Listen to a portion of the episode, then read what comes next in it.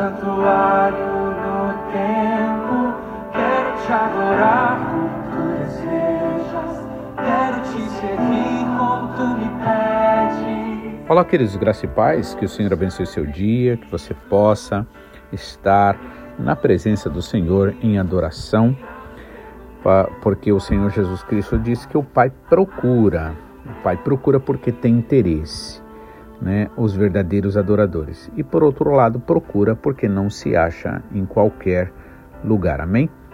Que como Paulo a expressão de Paulo, né, eu uso nesse caso, que você seja achado, achada em Cristo Jesus. Amém? Que Deus abençoe. Vamos dar continuidade à nossa meditação, Colossenses capítulo 1, versículos 26 ao 29, quando Paulo nos diz o seguinte: o mistério que estivera oculto dos séculos e das gerações, agora todavia se manifestou aos seus santos, aos quais Deus quis dar a conhecer qual seja a riqueza da glória deste mistério entre os gentios, isto é, Cristo em vós, a esperança, o qual nós anunciamos, advertindo a todo homem e ensinando a todo homem em toda a sabedoria, a fim de que apresentemos todo homem perfeito em Cristo. Para isso é que eu também me afadigo, esforçando-me o mais possível segundo sua eficácia, que opera eficientemente em mente, em mim. Amém? Então vamos estar orando neste momento e logo mais meditando. Amém?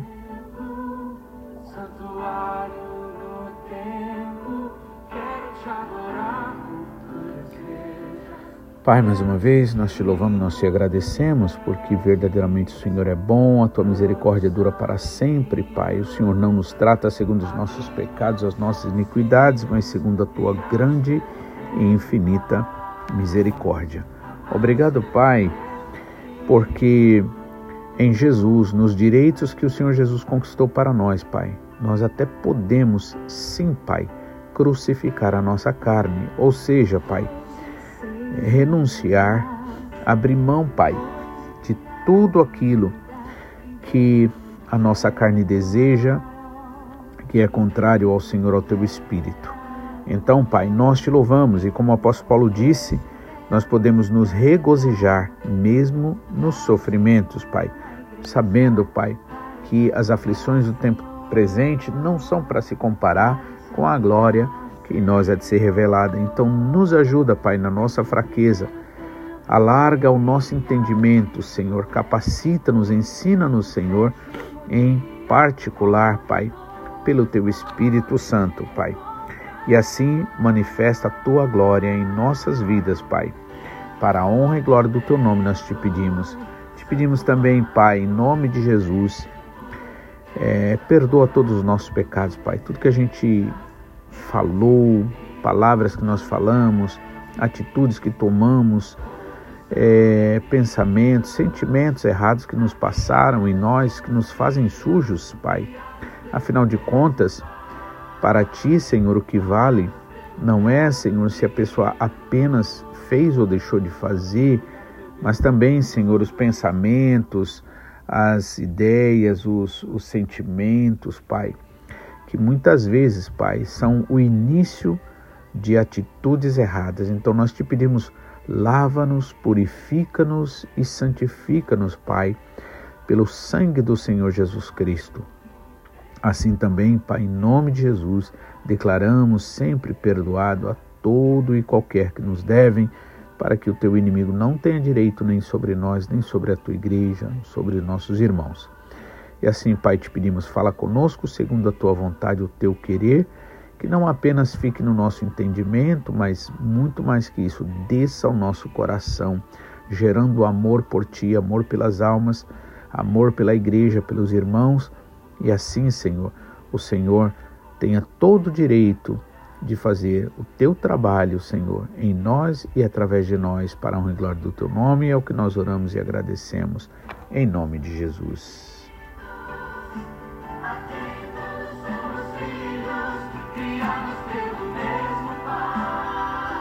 Amém. Então, Paulo fala agora sobre o mistério que estava oculto dos séculos, né? Na verdade, por isso que Paulo chama que aquelas leis cerimoniais eram sombra das coisas espirituais, né? Porque, na verdade, é, é, o Senhor, e Paulo também diz que o Senhor ele é, usou ali a lei como um, um condutor, né, ou como um aio. Né? Aio significa é, seriam, digamos assim, alguém contratado, tipo um professor particular, para uma certa educação. Então a Bíblia diz que a lei foi usada nesse sentido. Tem inclusive o hino 15 da harpa, que eu gosto bastante, que ele diz: Foi na cruz, foi na cruz onde o dia eu vi meus pecados castigados em Jesus. Foi ali que eu. Né?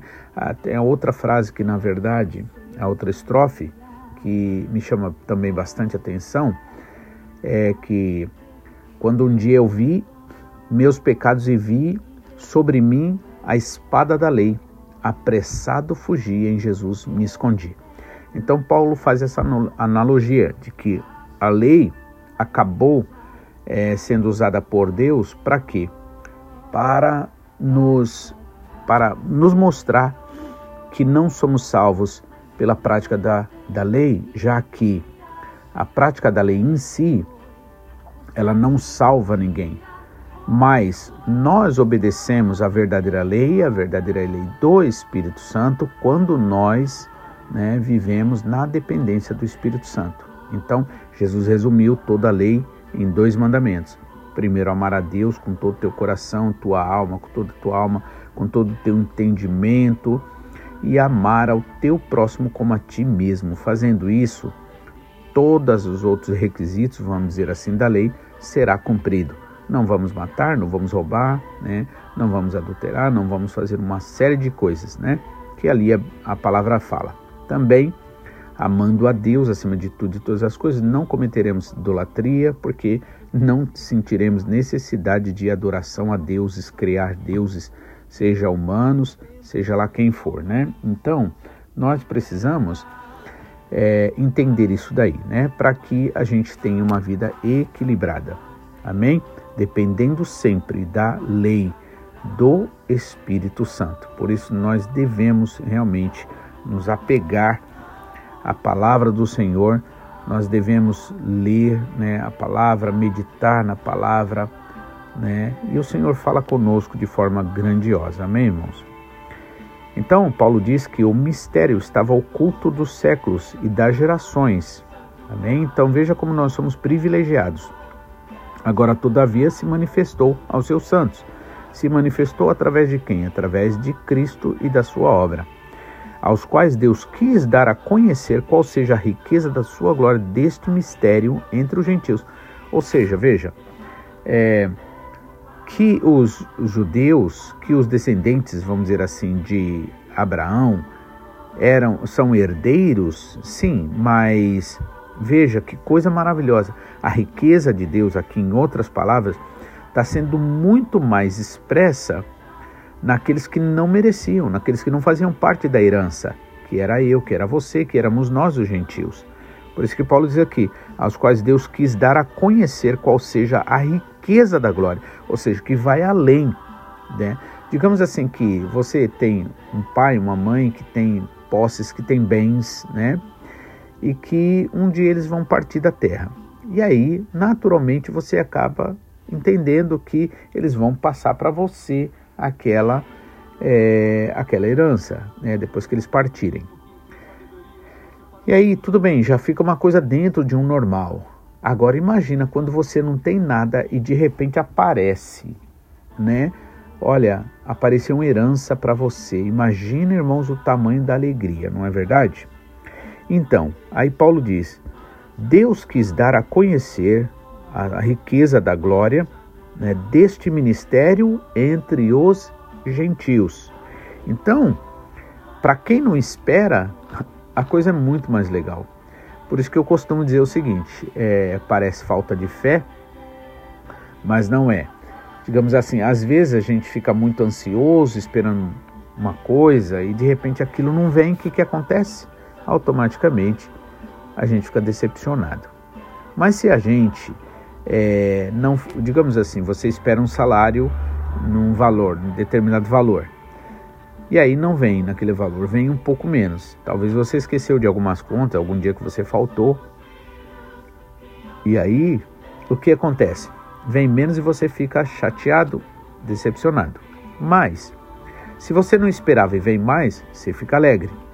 Então, é melhor não ficar é, ansioso, esperando demais pelas coisas, porque a gente não sabe, irmãos. E na verdade, a bênção de Deus não está exatamente naquilo que a gente quer que aconteça, e sim no cuidado dele, porque de uma forma ou de outra ele vai cumprir a palavra dele. Então imagina para os gentios, para nós, sabe? E até se tornar o quê? Se tornar filhos de Deus, ser adotados como filhos de Deus, ser não só perdoado de toda maldição, de toda condenação eterna, mas ser também creditado na conta da nossa vida o que, né? A justiça do Senhor Jesus Cristo. Veja que coisa maravilhosa, não é? Então, aos quais Deus quis dar a conhecer qual seja a riqueza da glória deste mistério entre os gentios, isto é, Cristo em vós, a esperança da glória. Então, Jesus, irmãos, é a nossa esperança. Então, nosso pastor costuma dizer uma frase que eu acho muito interessante. É, se você não ama ao Senhor Jesus, é porque você não o conhece. Então, irmãos, quando, por isso que nós precisamos conhecer ao Senhor, né?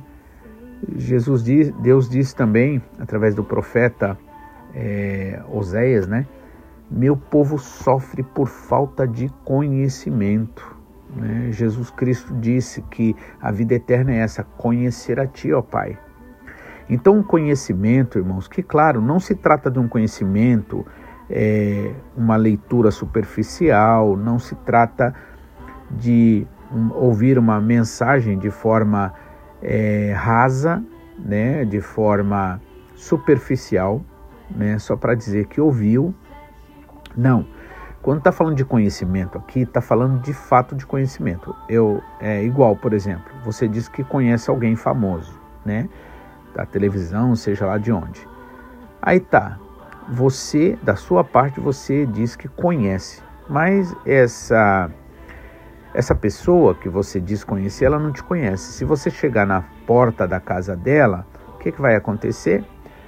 a pessoa não vai abrir a porta para você. Você pode ser fã dela, você pode fazer um monte de coisa, mas ela não vai abrir a porta da casa dela para você. Por quê? Porque você diz conhecer ela, mas ela não te conhece. Então, o conhecimento, na verdade, é de mão dupla, é um caminho de mão dupla, né?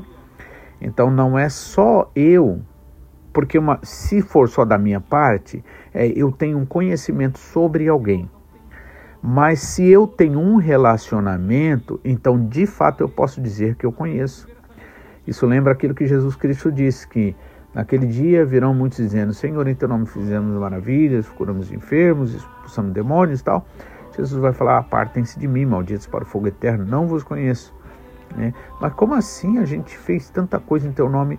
Olha, quando eu tive fome não me desse comer, sede não me desse beber, estava doente não me cuidasse de mim, preso não me visitaste, estava nu não me vististe tal.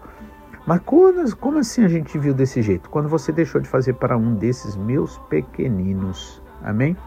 Aí entra, irmão, a questão do corpo da igreja, do corpo de Cristo, que é a igreja. Aí entra a questão da membresia. Amém?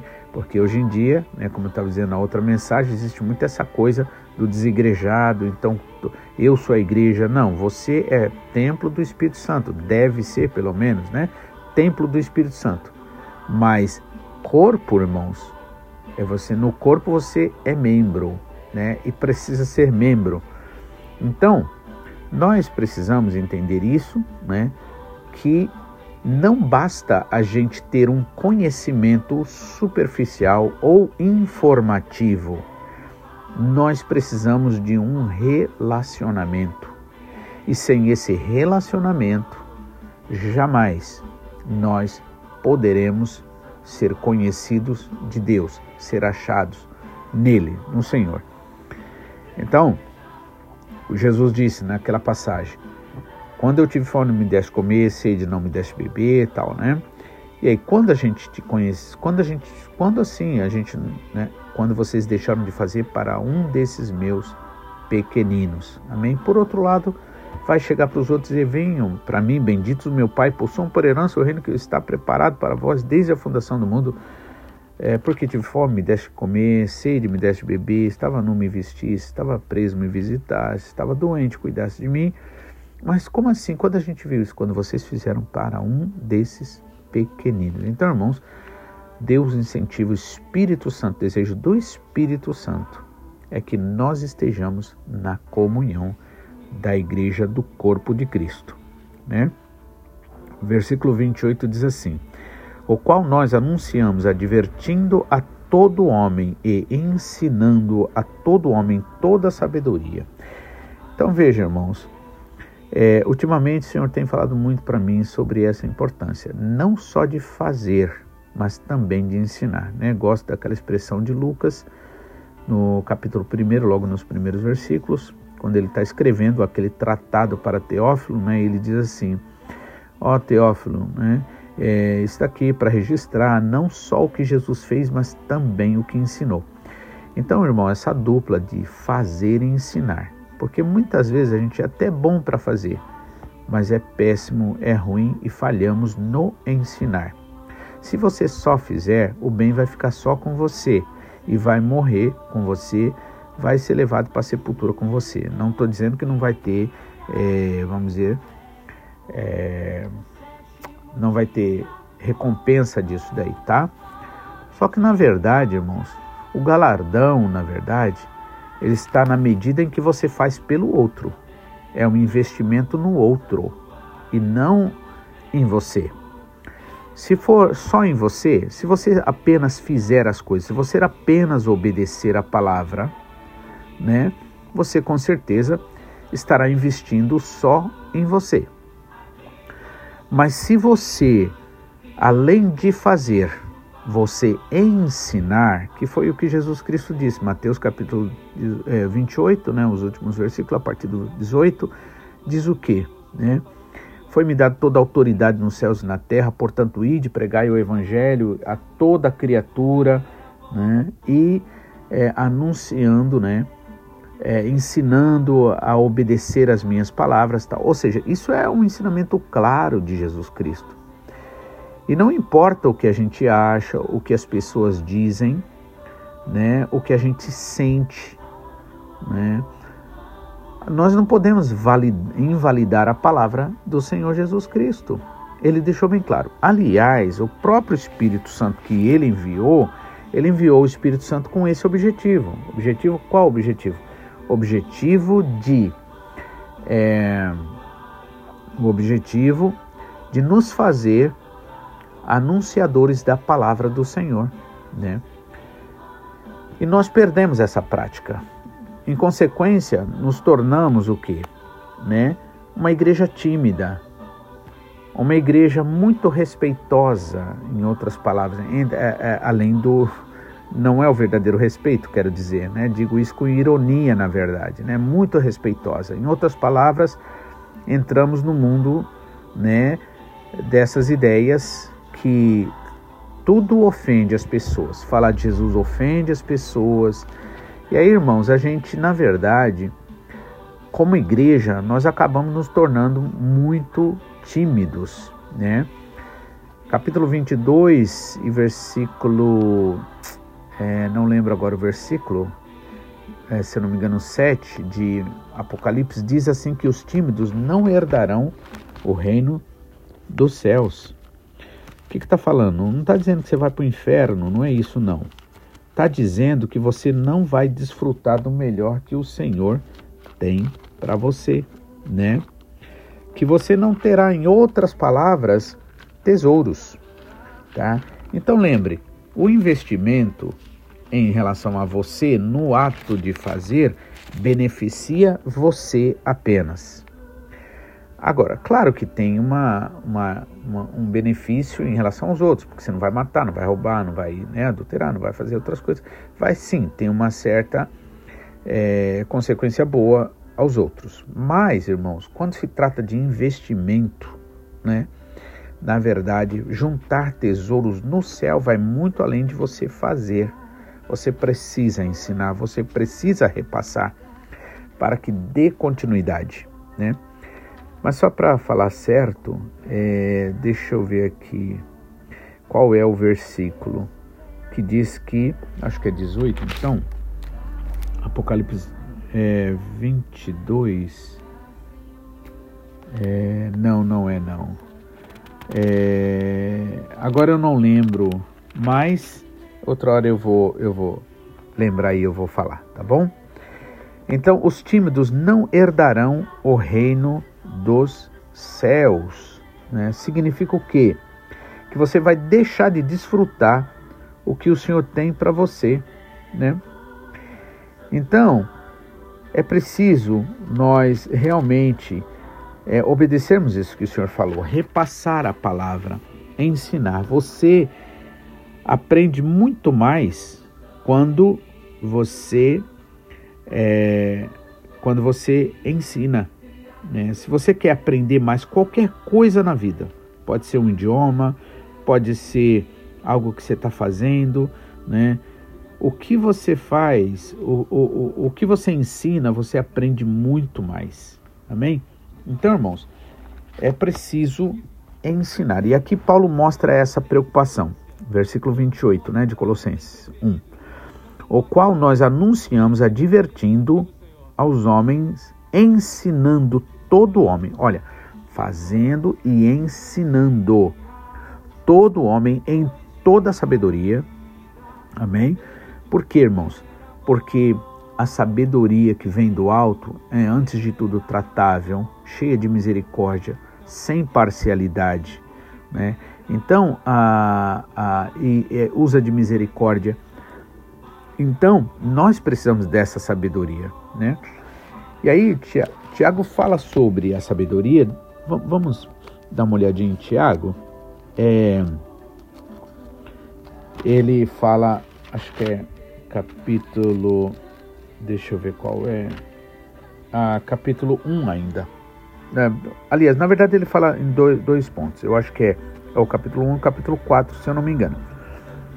Nós vamos conferir. Mas aqui no capítulo 1 de Tiago, é, versículo 5, ele diz assim: Se, porém, algum de vós necessita sabedoria, e todos nós precisamos, amém? Só diga-se de passagem. Peça a Deus que a todos dá de forma livre, liberalmente. Ou seja, liberalmente significa ele não cobra. Ele não cobra por isso. Ele dá de graça. Né? E a todos dá liberalmente, e nada lhes impropera, e ser-lhe-á concedida. Só que peça com fé, em nada duvidando.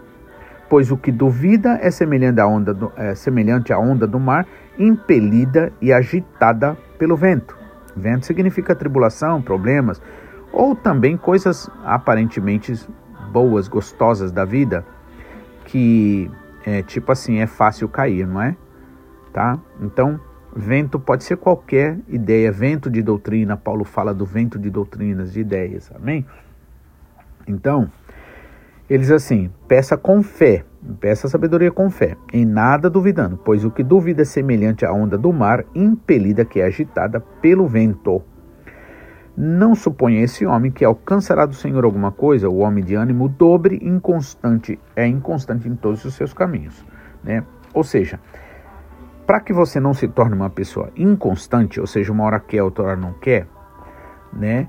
É melhor você dar cada passo devagar a cada dia e sempre não parar, do que você querer dar uma carreira, uma corrida, né, se cansar e depois se frustrar. Amém? Então é o seguinte: é, você deve pedir sabedoria. Agora, é, capítulo 4, ah não, capítulo 3, na verdade, versículo 13 em diante, Tiago fala da sabedoria, tá? Por que, que eu estou falando isso aqui? Lembrando mais uma vez, porque Paulo está falando que nós anunciamos, advertindo todo homem e ensinando a todo homem em toda a sabedoria. Amém, irmãos? Não podemos ser egoístas de ter a palavra só para nós. Não podemos ser egoístas de guardar isso que é bom só para nós. Não é o objetivo da semente da palavra ser mantida num pote, ser mantida na mão de alguém. Né? Inclusive, em Isaías nos é dito que Deus dá semente ao que semeia. Ou seja, ele não vai dar semente ao que não semeia, não é? Então, o objetivo é semear, amém? E aí, Paulo diz que, é, que ensina, né? a todo homem em toda sabedoria, né? É, e por que isso? Porque na verdade a, é, vai apresentar para apresentar todo homem perfeito em Cristo. Então, perfeição vai existir a partir da sabedoria, não é a sabedoria humana natural. Por isso que eu quero ler aqui a sabedoria que vem do alto, né? A partir do versículo 13 do capítulo 1 de Tiago diz assim: quem entre vós é sábio e inteligente, mostre em mansidão de sabedoria. Olha só, irmãos, mansidão de sabedoria. Amém? Uma pessoa sábia, irmão, ela é mansa. Né? Jesus disse: Aprendam de mim, porque eu sou manso e humilde de coração, e encontrareis o que? Descanso para as vossas almas. O que não é sábio, irmãos, ele é perturbado é uma pessoa perturbada, né? Mas aquele que é sábio, irmãos, ele demonstra o que? Mansidão de sabedoria, mediante condigno proceder nas suas obras, ou seja, é, agindo com moderação, agindo com inteligência, né? Aí versículo 14 diz assim: Se pelo contrário tende em vós, em vosso coração inveja, amargura e sentimentos facciosos né, de divisão, não vos gloriem por isso. Não vos gloriem disso, nem mintam contra a verdade. Amém, irmãos? Por isso que Deus chama a gente a viver uma sinceridade, como diz Salmo capítulo 15: Senhor, quem habitará no teu santo monte, quem morará no teu tabernáculo? Aquele que é, vive, é, aquele que é sincero, que, né, pratica a justiça e fala a verdade segundo o seu coração. Ou seja, somos chamados a viver de forma a não mentir contra o Espírito Santo. É verdade que todos nós somos errados, todos nós temos erros, mas nós precisamos realmente confessar ao Senhor. Por isso Jesus falou: entra lá no teu quarto, né? Eu acredito até porque sabe que é complicado, né? Você ficar falando seus defeitos na frente das pessoas que hoje vão ouvir, vão até dizer que te entende, amanhã vai meter o pau em você. Mas vai lá no teu quarto e ali você pode falar tudo, fale tudo, não deixe de falar nada, né? Não deixe nada sem ser falado. Então, não mintam contra a verdade. Se tem inveja, sentimento de amargura, de divisão, de inimizade, então não minta. Tá errado. Tem coisa que precisa ser mudado, ser consertado. Aí versículo 15 diz: Esta não é a sabedoria que desce lá do alto, porque antes essa é a sabedoria terrena, animal e demoníaca. Amém, irmãos? Então tem que saber diferenciar entre a sabedoria que vem do alto. Olha agora a sabedoria que vem do alto. Aliás, só é, reforçando. A sabedoria que é terrena, animal e demoníaca, o que, que ela cria? cria no coração inveja, amargura, sentimento de divisão, de separação, né? E todo o resto de coisa ruim. Mas agora, em comparação, olha a sabedoria que vem do alto, né? Ah, desculpa, no 16 diz assim: Pois onde há inveja e sentimento de divisão, aí há confusão e toda espécie de coisas ruins, né? Ou seja, inveja e sentimento de divisão são os carros-chefe de todo o resto de coisa ruim que vai existir. Aí versículo 17 diz assim, agora, em comparação, né, a sabedoria, é, comparando agora com a sabedoria que é terrena, animal e diabólica, diz o seguinte, aqui vendo a, a sabedoria verdadeira, porém, lá do alto é, primeiramente, pura, é pura, é verdadeira, não tem contaminação de sentimento errado, de ideia errada ou de querer crescer em cima de ninguém. Depois é pacífica, indulgente, né? ou seja, perdoa, tá? A palavra indulgência significa perdoar, conceder, ceder, né? Indulgente, tratável, que trata, que sabe tratar as pessoas, né? Então você realmente, irmãos, percebe a fineza de uma pessoa não é na roupa que ela, que ela usa, cara, não é na, na, nos, na nas, nas coisas né, que acompanham o vestir-se, né, coisas caras, né? Eu estava ontem no trem e eu estava vendo, né? Tinha uma moça lá muito bem vestida e ela estava de uma bolsa preta da Prada, né? Para as mulheres que gostam muito de bolsa, né? E realmente é uma bolsa assim muito bonita e eu fui pesquisar o preço, né? Então é tipo assim 256 mil uh, ienes que deve dar mais ou menos uns é, 2 mil dólares para mais do 2.500 dólares por aí, muito dinheiro, né?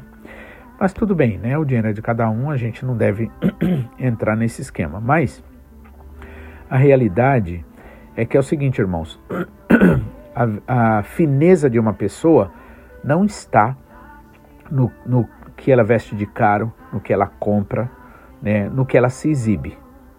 Está na simplicidade, na humildade, na sabedoria que vem do alto, que é primeiramente pura, depois pacífica, indulgente, que sabe perdoar, que sabe ceder ao outro.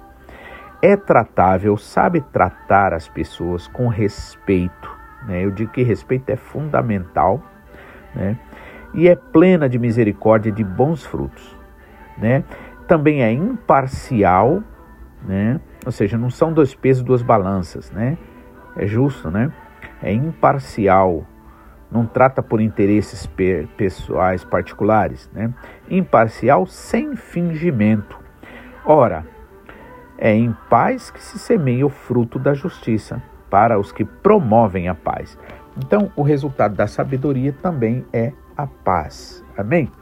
Então, é muito importante a gente entender essas coisas para a gente estar tá orando e aí a gente começa a ver, irmão, quanta coisa tem que mudar na nossa vida. Ah, a gente já é batizado, a gente contribui na igreja, a gente vai na igreja todo dia, a gente ajuda na igreja, a gente organiza a igreja, limpa, a gente é, prega, a gente convida as pessoas para vir à igreja.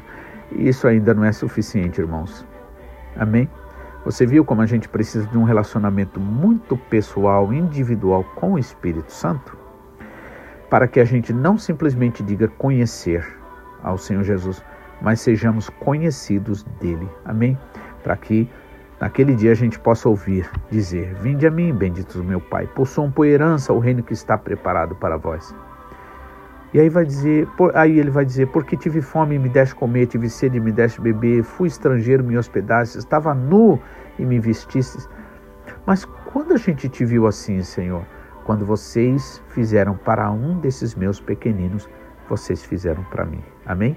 Que o Senhor abençoe, em nome de Jesus, e até amanhã, se Deus quiser. Fique na paz, tenha um ótimo dia, que todos esses dias sejam uma preparação maravilhosa para você estar entrando em 2024, sendo um ano consagrado ao Senhor para a glória do Senhor. Amém? Fique na paz, amo vocês com o amor de Cristo e Deus abençoe.